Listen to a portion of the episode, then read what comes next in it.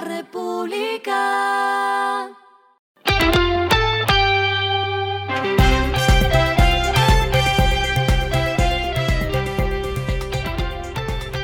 Esto es lo que debes saber al comenzar la semana. Los indicadores arrancan el lunes así. El dólar cerró en 3.901.38 pesos, bajó. El euro cerró en 4.278.06 pesos, bajó. El petróleo Brent se cotizó en 72.8 el barril, subió. La carga de café se vende a 1.376.000 pesos y en la bolsa de Nueva York se cotiza a 2.03 dólares. Las movidas del fin de semana fueron. Cambios en una de las compañías más importantes del país. Interconexión Eléctrica, ISA, convocó a una reunión extraordinaria no presencial de la Asamblea General de Accionistas el próximo lunes 29 de enero, 10 de la mañana, para recomponer la junta directiva.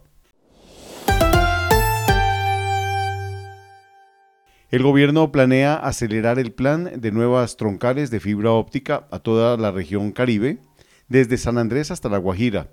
La empresa que está detrás de estos desarrollos será Internexa, la cual ya tiene contratos para implementación de banda ancha en seis departamentos. La compañía de aviones Boeing, que en América Latina es el proveedor de aeronaves a empresas como Copa Airlines, recibió la notificación de las autoridades de Estados Unidos para mantener en tierra los modelos 737. En Panamá, por ejemplo, los reguladores notificaron la prohibición de estos aviones desde este fin de semana. Lo clave del fin de semana. El presidente Gustavo Petro declaró el estado de desastre natural luego de que el derrumbe en la vía que conecta a Medellín con Quibdó ocasionara más de 33 muertos y 10 personas que todavía se encuentran desaparecidas. Con la medida se aprobaron recursos por 500 mil millones para que Invías pueda atender los desastres. Lo que está pasando en el mundo. Taiwán eligió a Lai Ching-te como presidente del Centro Mundial de Chips en el centro de las tensiones entre Estados Unidos y China, poniendo en el poder a un hombre al que Pekín ha tachado de instigador de la guerra.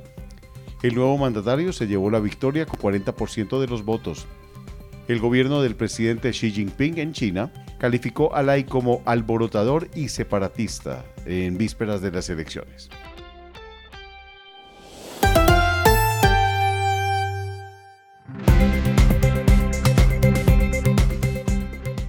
Finalizamos con el editorial de mañana, lunes. Que este sea el año más barato de los últimos. La variación de precios bajó en 2023, lo que no quiere decir que este 2024 sea barato. Aún los precios crecen casi 10%, una de las inflaciones más altas de la región, un problema a solucionar.